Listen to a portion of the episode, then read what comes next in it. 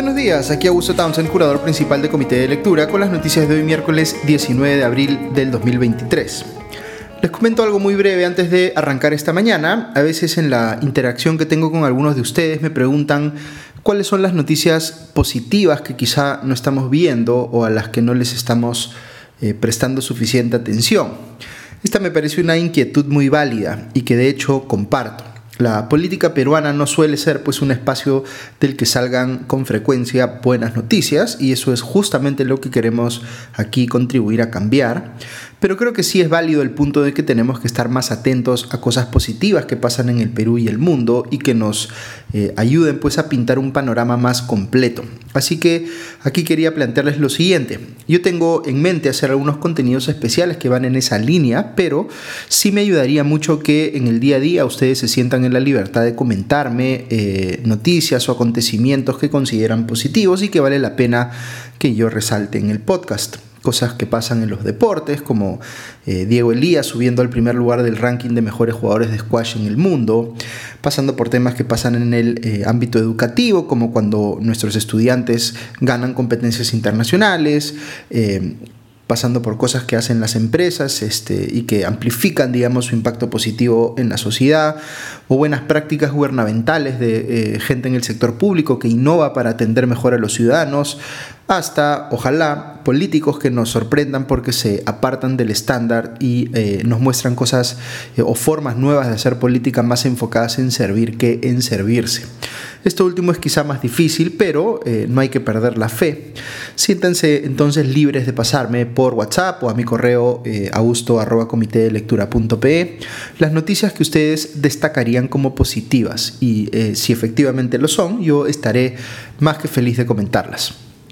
Ok, vamos ahora sí con la cobertura de las noticias políticas que tenemos esta mañana. Ha habido un desarrollo en el caso de la extradición del expresidente Alejandro Toledo. Como recordarán, la defensa de este último había presentado un nuevo recurso de reconsideración pidiendo que se suspenda la extradición por 21 días más, adicionales a los 14 que ya se le había otorgado. Pues bien, la Corte de Apelaciones del Noveno Circuito de Estados Unidos rechazó este pedido por decisión unánime de sus magistrados. Cabe indicar aquí, como lo ha hecho la Fiscalía General estadounidense, que en estos nuevos pedidos de reconsideración y demás, Toledo no estaba presentando pues nuevos argumentos legales o de hecho en favor de su posición de no ser extraditado, sino que eh, son una suerte de reempaquetamiento de cosas que Toledo ya había venido argumentando ante los tribunales en Estados Unidos y respecto de las cuales no le habían dado la razón. Y como consecuencia de este fallo de ayer de la Corte de Apelaciones, la Fiscalía le ha pedido al juez eh, Thomas Hickson, eh, que ve el caso de Toledo en California, que vuelva a emitir una orden de detención contra el expresidente cada vez se hace más difícil imaginar qué eh, o qué más eh, puede hacer Toledo, eh, qué otro tipo de recurso legal, digamos, podría interponer para paralizar su extradición, de modo que nos acercamos de forma quizá accidentada, pero irreversible, a que termine ejecutándose esa extradición. Y esta noticia, el que un expresidente acusado con pruebas muy contundentes de literalmente recibir decenas de millones de dólares en coimas de Odebrecht, eh, pues no se salga con la suya y que deba enfrentar como corresponde a la justicia peruana, califica, yo diría, como una noticia positiva. Paso ahora a una noticia que es más bien lo contrario, algo que preocupa mucho. Eh, John Valverde Ramírez, el teniente alcalde del distrito de Santa Anita, en Lima Metropolitana, fue asesinado a balazos cuando se dirigía en su auto hacia su domicilio yendo por la vía de evitamiento. Murió instantáneamente tras recibir cuatro balazos, tres en la cabeza y uno en el brazo. Parece haber sido este el accionar de un grupo de sicarios, aunque no hay mucha información todavía eh, sobre el caso. Eh, eh, respecto de los móviles de este crimen, el alcalde de Santa Anita, Olimpo Alegría, declaró que, abro comillas, estamos poniendo orden en el distrito, combatiendo la corrupción. Imagino que puede ser un acto de venganza, pero yo pido al ministro que aclare este asunto. Esto no puede quedar impune.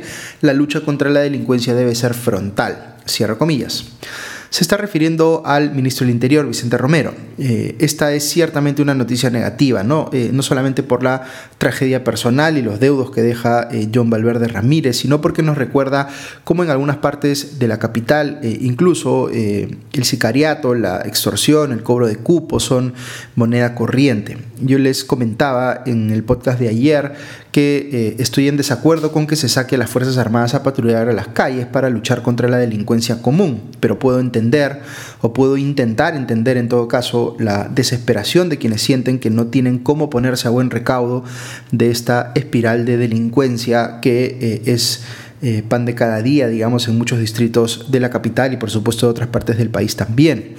Eh, el populismo punitivo es un engañamuchachos porque típicamente ofrece medidas efectivas que no van a solucionar, eh, solucionar nada, pero sí es urgente encontrar soluciones reales a este enorme problema.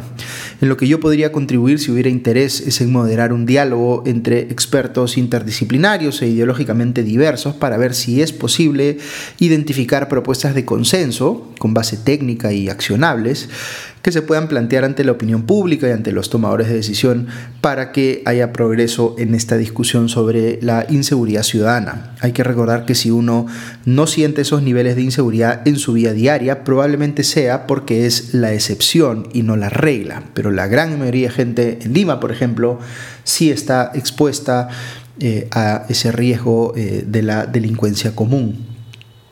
Un comentario más sobre este tema de sacar a los militares a las calles. Este es un eh, punto que no incluí en el análisis que les hice en un podcast anterior, pero cuando uno evalúa esta posibilidad de tener militares patrullando las calles, uno tiene que ponerse en el escenario no solo de que quien plantee hacerlo sea el político con el que uno coincide, sino que, más importante, debe ponerse en el escenario de que quien lo haga sea más bien el político con el cual uno discrepa, ese que a uno le preocupa que tenga, por ejemplo, tendencias autoritarias. Porque no importa quién lo haga inicialmente, lo que, este, eh, lo, lo, que ocurre, digamos, aquí es que se sienta un precedente para que otros en el futuro puedan también hacer lo mismo. Y en un país en el que hay, lamentablemente, muchos políticos con vena autoritaria, eh, normalizar que el gobernante de turno pueda sacar a los militares a las calles a su antojo siempre entraña un riesgo para la democracia. Una de las cosas más peligrosas que está pasando en la política peruana, yo diría, es que las cosas que estamos pidiendo que hagan los políticos con los cuales coincidimos son las que nos atemoriza eh, que hagan los políticos con los cuales discrepamos. Pero al plantearlo nosotros para los primeros, estamos en realidad haciendo más fácil que puedan hacerlo también los segundos. Para ponerlo en términos muy concretos, imaginemos que un golpista confeso como Pedro Castillo hubiera militarizado las calles, como de hecho quería y había planteado Aníbal Torres. Eh, antes de anunciar que se iba a tirar abajo la separación de poderes y el Estado de Derecho en el país. Sobre las declaraciones del ministro de Educación Oscar Becerra, eh, que generaron bastante polémica en los últimos días, en las cuales planteó que el Perú debía salirse, por ejemplo, de la competencia del Sistema Interamericano de Derechos Humanos, eh, y siendo además un vocero del gobierno como titular de eh, esa cartera, se refirió a la Comisión Interamericana de Derechos Humanos como, entre comillas, un adefesio, con el perdón de los adefesios, pues ya salieron sus colegas de bancada a enmendarle la plana. No solo el ministro de Justicia, José Tello, aclaró que, entre comillas, es una posición personal del ministro, sino que eh, antes el propio eh, primer ministro Alberto Tarola eh, había señalado que, abro comillas, esa no es la posición del gobierno. El gobierno respeta los convenios internacionales, especialmente el Pacto de San José, que ha sido ratificado en 1979 por nuestro país y actuará en consecuencia a ese respeto. Cierro comillas. Supuestamente por la tarde iba a tener Otárola, por la tarde de ayer digo, iba a tener Otárola una reunión con Becerra para tratar pues este tema de sus declaraciones altisonantes y la polémica que estaba generando con ellas. Sobre Daniel Urresti, recientemente sentenciado por el asesinato de Hugo Bustíos a 12 eh, años de cárcel, el ex candidato presidencial fue trasladado al penal Virgen de la Merced, como originalmente había dicho su abogado que iban a solicitar.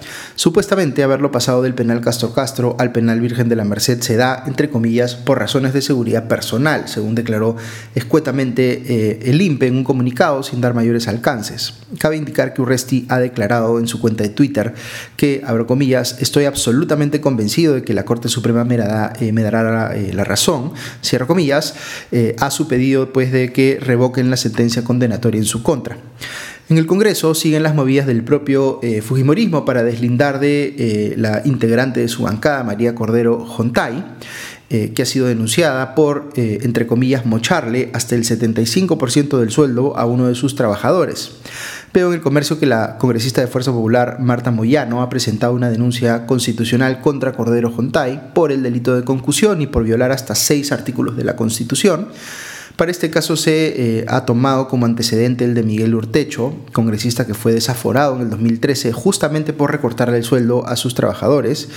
Vale la pena notar que el efecto disuasivo de aquella sanción contra Urtecho parece haber sido pues más bien insignificante, porque igual seguimos teniendo congresistas que insisten en hacer lo mismo pensando que se van a salir con la suya, como eh, al menos cinco legisladores que nos hemos enterado en las últimas semanas que han estado eh, mochándole pues el sueldo a sus colaboradores.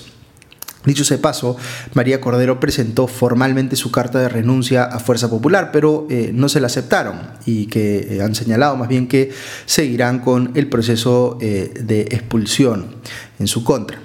Un detalle adicional importante sobre este caso, según veo en una nota de Sebastián Ortiz en el comercio, es que entre junio y septiembre del año pasado Cordero tuvo hasta tres reuniones con el entonces primer ministro Aníbal Torres y que esas reuniones no fueron informadas a su bancada. Esto ha empezado a generar especulaciones respecto de si María Cordero pudo haber sido también integrante, digamos, del grupo de los niños, es decir, aquellos congresistas que tenían por lo bajo eh, eh, acuerdos con el gobierno de eh, Pedro Castillo para protegerlo de una vacancia a cambio de recibir algún tipo de beneficio.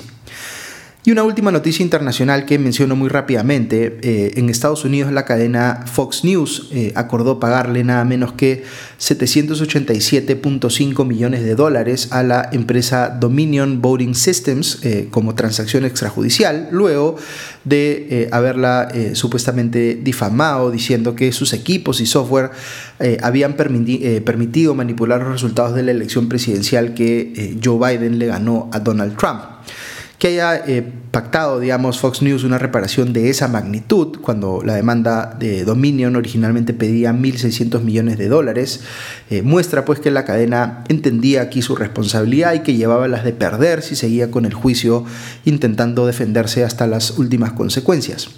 ¿Servirá esto para que Fox News eh, escarmiente y piense dos veces en el futuro antes de difundir teorías conspirativas sin base en evidencia? Pues ya lo veremos. Permítame aquí ser un poco escéptico. Pero eh, así es como parece haberse resuelto legalmente al menos lo que eh, el New York Times calificó como el juicio de difamación del siglo. Muy bien, eso es todo por hoy. Que tengan un buen día ya nos escuchamos pronto. Adiós.